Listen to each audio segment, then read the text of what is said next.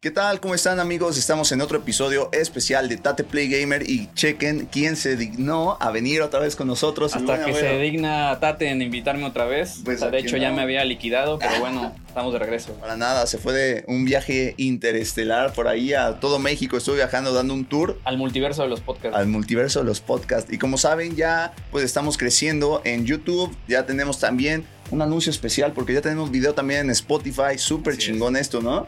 Sí, este, la plataforma acaba de liberar aquí en México la opción de que también estés en video. Eh, por ahí ya sabes, le quieren pegar a YouTube. Sí, entonces, total. es la guerra de plataformas, ¿no? Pero bueno, Totalmente, totalmente. Así que ya nos estamos van- ahí también. Ya nos van a poder ver también, no solamente escuchar. Este es su podcast, ya saben, de videojuegos favorito. Denle like y suscríbete también a nuestro canal de YouTube. Y antes que nada, estamos en la buena cabina de Adidas en Mexico City, ¿no? Así es, estamos en la flagship, que según los rumores se va a abrir otra, que es más grande. No se sabe si está en Mazarik, no se sabe dónde va a estar. Pero bueno, mientras dense una vuelta, está en la calle de Atlisco, aquí en la colonia Condesa. Y pueden ver diferentes, este, no sé, categorías de la tienda, lifestyle, deportivo, etc. Y también, no sé si sepan, pero hemos estado en la tienda La Brand Store, que es la más grande de toda Latinoamérica. Esa está ubicada en Isabel la Católica ahí. Madero. Ahí y. Madero, exactamente. Y además tiene una canchita como para jugar fútbol con tus Bien, compas. Está muy chido. Quédate ahí, date una vuelta porque la verdad vale la pena. Y hablando de Adidas también hicieron una colaboración súper chida con Rick and Morty, esta serie animada que me encanta. Ya me, me he echado como 20 veces todas sus Eh. temporadas. ¿Y cómo se llaman estos, estos tenis Son los ex Speed Portal. Ok. Están enfocados obviamente a fútbol. Y la verdad es que están bien, están bien cool, ¿eh? Sí, está muy chido. Ese verde que todos Sí, conocemos. hacen, hacen referencia a, bueno, a la pistola de teletransportación que tiene este Rick. Que abre los Sí, portales. que, abre, que abre los portales, entonces ese verde fosforescente pues está presente en, en los tenis. Fosfo, fosfo, ya saben. Entonces, ahí este, chéquenlo porque próximamente vamos a tener un código especial, ¿no? Solamente díganle a, a nuestro de R- este, ¿cómo se llama? RP, RP Luis. PR. A nuestro PR, a nuestro PR, porque Luis. el famoso Luis para que, para que lo saque y los códigos. Exacto, exacto. Pero bueno, hoy tenemos un, un episodio muy especial. ¿Por qué?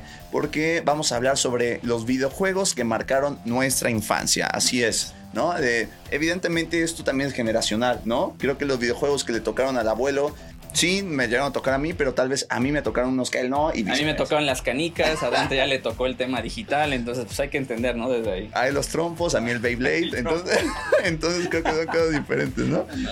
Los G-Lock, sí es cierto. Pero bueno, habían unos que se rascaban y olían, ¿no? El rascahuele, güey. No, no, no, eran unos, unos de Pepsi. Bueno, esos no son Eh, la broma de olor a. Ah, Ándale, era, era cañona esa para la profe de educación, eh, ciencias naturales. Ándale. ¿no? Pero bueno, primero que nada, cuéntanos, abuelo, ¿cuál fue el primer juego que se te venga a la mente? Todavía no un top 3, que tú dices, esto hizo que amara los videojuegos. Mira, desde que estábamos preparando el, el podcast del día de hoy, le estaba dando una pensada y yo creo que más que un juego yo lo dividiría por categoría, güey. O sea, porque me trajo muchos recuerdos ir jugando con mis amigos. Yo, por ejemplo, para empezar, la primera plataforma a la que tuve acceso yo como dueño fue el Super Nintendo.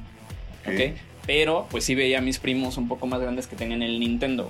Entonces yo creo que la primera vez que me soltaron un videojuego que yo utilizaba la, no sé, la pistola, pues fue en el NES, Ok. ¿no? El Duck Hunter. Sí, sí, sí. sí. Duck Hunt, perdón. Entonces creo que puede ser el primer videojuego, pero no era mío. Entonces ya un videojuego mío, pues ya sabes, el Super Nintendo venía con el Super Mario World, Ah, sí, que sí, venía ahí como incluido en la caja. Sí, sí, sí. no tenías otra opción. Ok. Y luego por ahí me compraron mis papás el este, Bulls contra Blazers, era un juego de básquetbol horrible el juego, güey, la neta, güey. Pero bueno, era lo que había. Y el tercer, el tercer juego que tuve, que ese yo creo que sí marcó mi vida, era el de Indiana Jones. Era la trilogía de Indiana Jones y venían las tres películas. Ajá.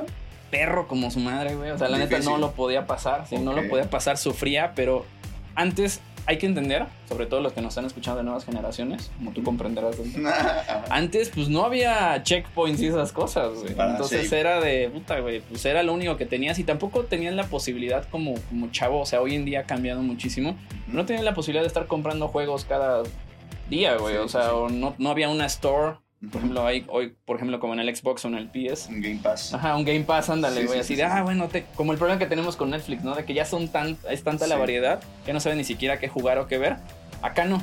Acá, si acaso, tenías uno o dos cartuchos, Ok. le andabas soplando ahí para que funcionara. Sí. Y pues lo intercambiabas con tus amigos, güey. Ok. Y corriendo el riesgo de que el vecino lacra, güey, te lo regresara, güey. Yo me acuerdo que presté el Indiana Jones, güey, y me dieron uno que se llama Sunset Raiders. O sea, hacían como trueque. Sí, güey, trueque. Y, güey, no vi ni Indiana Jones como en seis meses, güey. Hasta que volvió a aparecer ese güey ahí de repente en la calle, güey, se lo reclamé. Sí. Entonces, creo que ese fue el primer juego que marcó mi vida. En tu caso, Ok, ok. Antes de pasar a mi caso, ¿cuántos años tenías en, en el primer juego? En el de, en el por ejemplo, el del Doc, ¿cómo se llama? Duck Hunt. Ajá. Pues eh, yo creo que tenía, que te gusta, unos 6, 7 años. Pues entonces tu vida de- con los videojuegos empezó a los seis años. Puede Eso está cañón. sí. Sí, ¿no? pero volvemos a lo mismo. No era este, yo el protagonista, sino que más bien yo veía a mis primos jugar. Ah, ok. Y creo que le pasó a muchísima gente. Sí, ¿eh? claro, que no te dejaban jugar con algunos. Oye, la- lo típico de que, ah, sí, agarra el control, pero está Ah. desconectado, güey. Entonces, la neta es que tú sí jugabas. Uy, ya perdiste. Uh, no mames, no se mueve el mono. Ah, pues es por eso, güey. Ok, ok, muy bien, muy bien. Pero de todos modos fue una edad muy temprana para estar en contacto con los videojuegos porque además, eh, antes de pasar a mi tema, creo que hoy en día más de este tema de disparos está súper... No, hasta por el gobierno, ¿no? Luego dicen así, no, no, los niños no pueden jugar con temas de, Ah, sí. de- de videojuegos, de shooters o ese Sí. tipo de cosas, ¿no? Sí. Yo, yo soy partidario y no a la vez, porque siento que hay algunos que sí, pero yo siento que no incitan a la violencia. O sea, Bueno, puta, es un tema muy delicado. Lo platicabas el otro día con la Yun. Sí. ¿Te acuerdas? O sea, hoy ha cambiado muchísimo. O sea, hoy ya mucha gente, muchos papás dicen, ¿sabes qué? Mi hijo puede hacer carrera de esto. O sabes que mi hijo agarra más atención, se vuelve más este, atento, este, no sé, es mejor en la escuela, o rinde Sí. mejor en la escuela, o rinde mejor en algunas actividades si juega de manera pues, controlada, ¿no? O sea, tampoco es que todo el día estés ahí. En nuestros tiempos, no, güey. En nuestros tiempos, la neta es que agarrar el videojuego era, ut, este güey está perdiendo el tiempo, está nada más de ocioso. Este, escuchas al típico amigo que lo dejan jugar, ah, es que los papás no le ponen atención, güey. Entonces, puta, qué envidia, güey. Sí, Entonces, sí, sí. todo eso ha cambiado muchísimo. Total, totalmente. Pues bueno, me preguntaste sobre mis juegos, ¿no? Los que marcaron mi infancia. Yo tengo así súper claro. eh, jugaba con mi hermano, mi hermano Max, es mayor que yo, me lleva cuatro años. Y de chavito, evidentemente, él me metió mucho al mundo de los videojuegos. Y evidentemente a él lo metió mis primos mayores, igual que tú, ¿no? Pero uno que me marcó así muy cañón es, eh, me acuerdo perfecto en Navidad que nos llegó, no es cierto, en Reyes, el Nintendo 64, ¿no? Sí había jugado con anteriores, pero ese era el primero que mi familia nos dio, ¿no? Mi mamá y mi papá. Entonces llega y llega con dos juegos, el este, Super Mario 64, Sí, obvio. ¿no? Y el Pokémon Stadium 2, que además era el Ah, o sea, cartucho ya lo- lo dorado. traía. Ya los traía. Ah, Entonces pero- yo me, yo me sentía acá con mis primos, miren, perros, bien soñado, güey. Sí. Entonces, Super Mario 64 me acuerdo que me lo jugaba 20 mil veces. Me encantaba ese juego. Era un juego, pues evidentemente de aventura, Sí. pero con lo nuevo de que ya era en tercera dimensión. El poligonal, güey. Exactamente, exactamente. Que además sale hasta el Yoshi, que ni Sí. lo puedes usar, pero sale el Yoshi.